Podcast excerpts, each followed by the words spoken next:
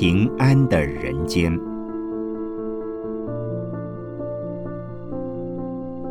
圣严法师著。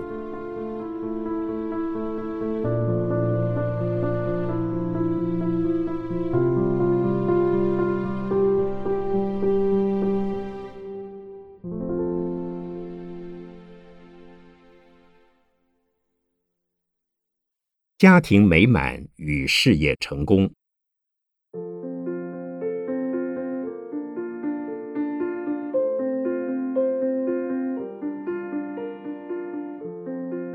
从禅修者的立场谈家庭美满与事业成功的原则，可以用两句话来表达：以全心全力关怀家庭，用整体生命投入事业。如果能够全心全力关怀家庭中的每一位成员，不论贫富贵贱，必定会使得全家老少健康安乐。如果能够用全部的生命从事工作，不论职位的高低大小，也必定能使自己和他人同享成功的经验。物质生活的富足未必赢得家庭的美满，而虚有其表的风光。也未必算是事业的成功，唯有使得一家大小都能感受到被尊重、被关怀的温馨，家庭才会美满。唯有投注全部身心与所从事的工作，才能有三百六十行，行行出状元的表现。家庭亲子互敬互助。现代人由于过分强调个人，因而形成了亲子间的代沟、夫妻间的裂痕，甚至兄弟姐妹间的隔阂。一家大小虽然生活在一起，却各怀各的心事，不但一味要求对方配合自己，甚至彼此争权夺利。到最后，父母不明白儿女的心事，子女不体谅父母的苦心。丈夫与妻子彼此互不信任，也互不相让，几乎每个人都对家庭失去了信任及安全感。结果，年老的父母被送进老人院，少年的儿女性格叛逆，青年儿女也离家求独立，连男女间的婚姻也显得非常脆弱。人人称羡的美满家庭，几乎只成为一句口号。一种梦想。其实，夫妻之间如果能够相互尊重、相互体谅、相互学习、相互忠诚、相互关爱，那么建立美满婚姻的家庭就不是一件困难的事。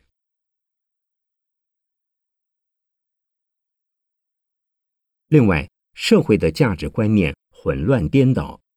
多数人只知道以财产、名望、地位和权势来当做事业成功的价值标准，却不知道这是要靠先天的福报以及后天的努力才能促成的。如果没有先天的福报，单凭后天的努力，未必能在名利与权位上获得称心如意的满足感。许多人不明白这层道理。于是，为了追求一己的私利，罔顾他人私益与群众公益，企图从社会的夹缝、法律的漏洞中施展巧取豪夺、假公济私、偷天换日的手法，无形中伤害了许多无辜的众生，并且扰乱社会风气。一时间看似飞黄腾达，终究还是会受到法律的制裁以及社会舆论的挞伐。就算暂时逃过了，也仍旧逃不出未来的因果业报。因此，追求事业成功的理想固然没有错，然而不合因果观念的盲闯瞎拼，只会变成害己害人的狂徒恶汉和社会的罪人。由于现代人普遍都是贪图眼前的尽力。在个人自我意识受到压抑之时，便容易生起异动的念头，所以现在各行各业的人事流动率日渐升高，甚至很多人是改行又改行，跳槽又跳槽，而在这种工作不稳定的状况下，身心势必无法安定，连带的也造成家庭的不幸福。当然，如果是阶段性的转换、计划性的改行或调整性的升迁，那都是成长的过程，也是迈向成功之道的必经步骤。可是，如果是时时不满现实的工作环境，不愿全心全力投入于当下所从事的工作，就不可能从任何行业的任何工作中获得成功的果实了。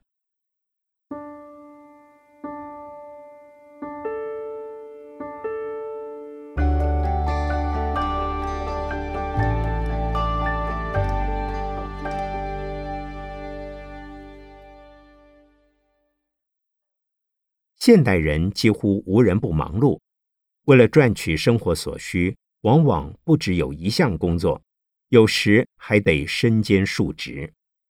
也许白天已为个人的事业或工作累得喘不过气来，晚上可能还有不得不出门的交际应酬。于是，有些人因为忙于事业而疏忽了对家庭的关怀，每天早出晚归。往往一星期之中难得跟子女打一两次照面，甚至夫妻之间也难有充分的时间来互相沟通。在如此繁忙而紧凑的生活中，该如何将家庭和子女照顾妥当，的确是一个大问题。但是以我个人的经验以及我的见闻所得，却可以证明。盲人时间最多，因为只要有心，盲人会充分运用时间，分配时间，兼顾家庭与事业的双胜双赢。我自己虽没有妻儿的小家庭来拖累，但却有寺院的大家庭以及僧尼徒众们的管教养卫，是身兼父母和老师的三重责任。我必须全心全力经营寺院，关怀徒众，在极其繁忙的弘法日程中，总不忘对每一位弟子爱护关心。有时是采团体方式的讨论指导，有时则用个别谈话来开示勉励。俗语说：“知子莫若父。”我是他们的师父，我应该是他们心目中的知己者。他们才会心甘情愿做我的弟子。同样的，身为家长，如果不知道子女的性向、性格、兴趣、资质和潜能，就没有办法指导子女，协助他们来选择前途。如果不能陪伴着子女一同学习成长，做子女心目中的知音知己，便不能取得子女的信赖。让他们感到安全。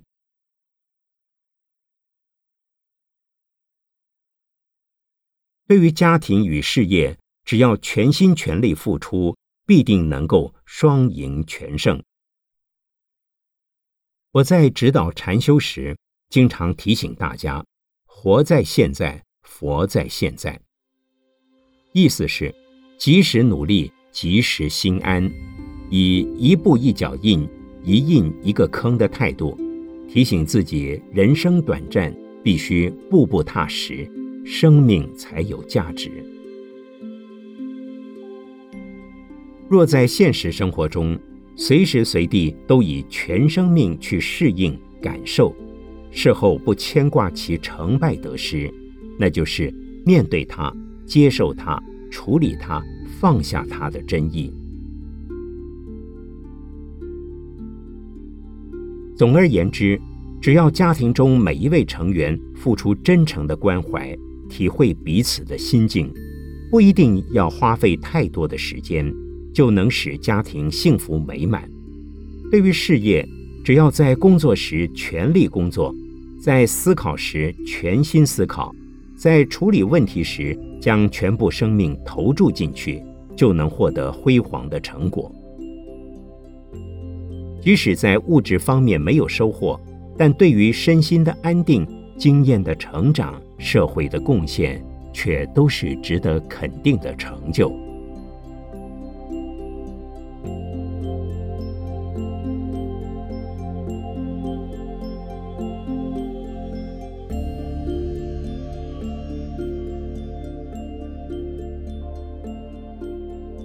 一九九五年八月十二日，讲于台北安和分院“追求美好的成功人生”座谈会。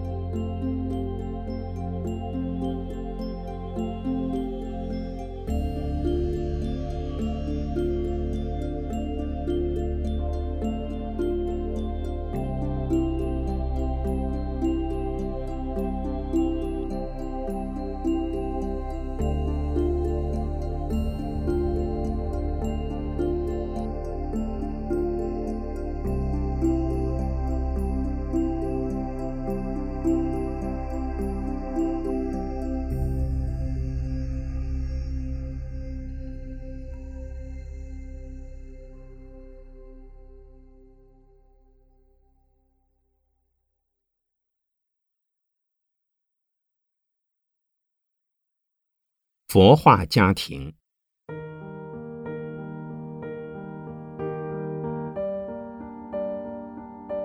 过去佛教经常被误认是消极、厌世、逃避现实的，甚至以为凡是学佛的人都应该出家，就应该没有家庭；信仰佛教的人就必须脱离人世。其实，在释迦牟尼佛的时代，在僧俗男女四众的佛教徒中，只有少数人出家修梵行，绝大多数的佛弟子都还是在家人。因此，佛法的观念与方法对家庭必定是有帮助的。基本上，佛教对于家庭的看法是从净化婚姻、建立佛化家庭开始，而当家庭净化后，社会人间也就净化了。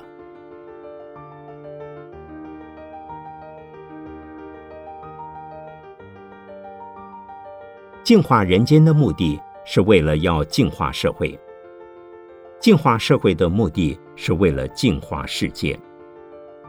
佛教徒希望把佛教所说的净土在人间落实建立起来。净化人间的着力点是从净化家庭开始。净化家庭要从净化婚姻开始。家庭的组成是从男女结合的婚姻开始，所以近世以来，佛教界都在提倡佛化的婚礼。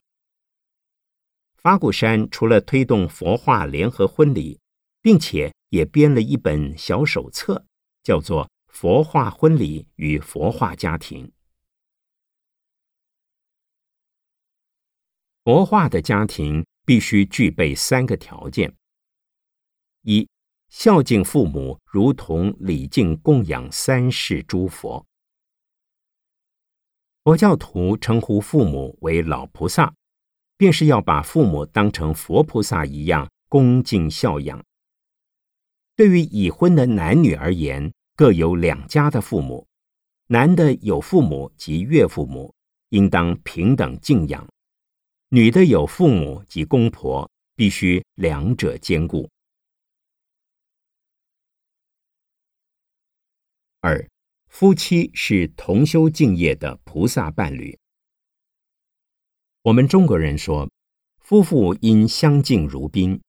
对佛教徒而言，夫妻之间。应彼此当成同修伴侣，互以我家师兄和我家师姐相称，把对方当作共创幸福的善知识来看，彼此相敬相让，互助互谅，并互相关怀。三，对于子女要像母鸡带小鸡那样的呵护备至。中国人所说。养儿防老的观念，佛教徒并不赞成。佛教徒对子女的爱护和教养，目的不是为了防老，乃是为了负责。毕竟每个人的福报与业报各有因果，各有因缘。父母教导儿女建立孝敬父母的伦常观念，却不必指望儿女一定要奉养父母，否则当指望变成失望之时，便会衍生出无穷的烦恼。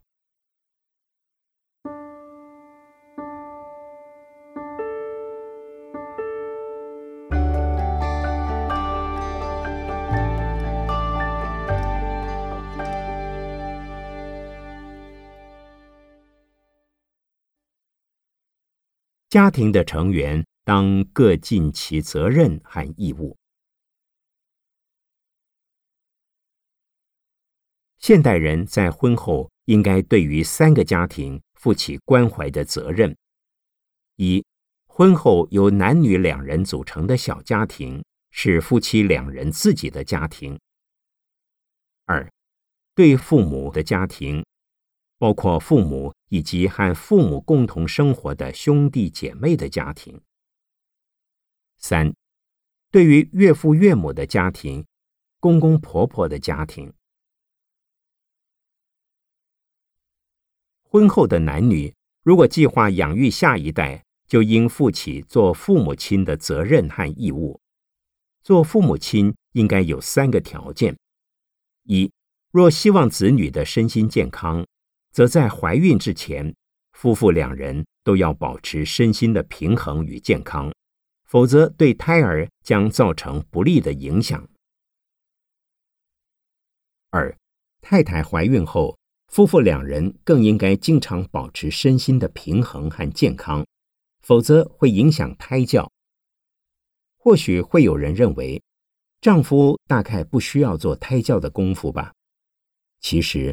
丈夫如果对妻子发脾气，是会影响妊娠中太太的心情，间接也影响了小孩子。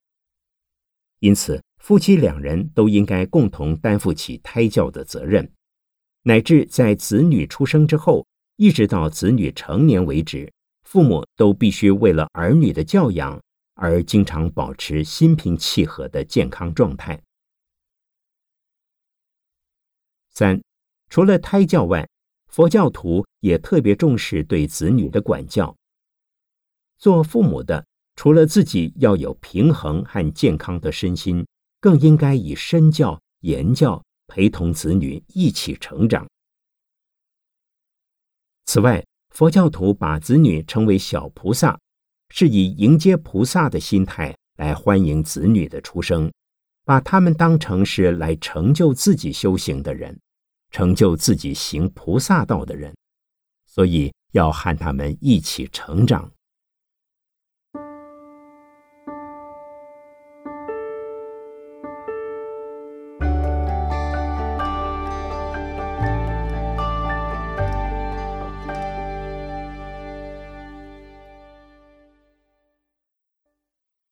佛化家庭应有的经济原则：一。正命营生，不为五戒。用正当的方法，以自己的体力、技能、智能、资本、智慧来谋取生活的所需，但是要尽量避免从事与佛教五戒相违背的工作，那就是不可以从事杀生、偷盗、赌博、邪淫、妄语，乃至于买卖酒类等的行业。二。量入为出，妥善规划。经济的收入应该要量入为出，不做守财奴，只知赚钱而不用钱。用钱则可依家庭的生活、盈利的资本、资产的增加、储蓄升息、布施行善等五个方向来规划。三，孝养周济，布施行善。除了家庭储蓄与经营所需之外，盈余的财产也应该用在孝养父母、救济帮助亲戚朋友，以及布施贫穷、供养三宝、做宗教慈善、文化教育等公益事业。总而言之，现代家庭应该要有宗教的生活，而佛化家庭的宗教生活。应该由佛化婚礼开始，然后用佛教化的观念和生活方式来教育子女，同时每天要有定时定数的修持恒课。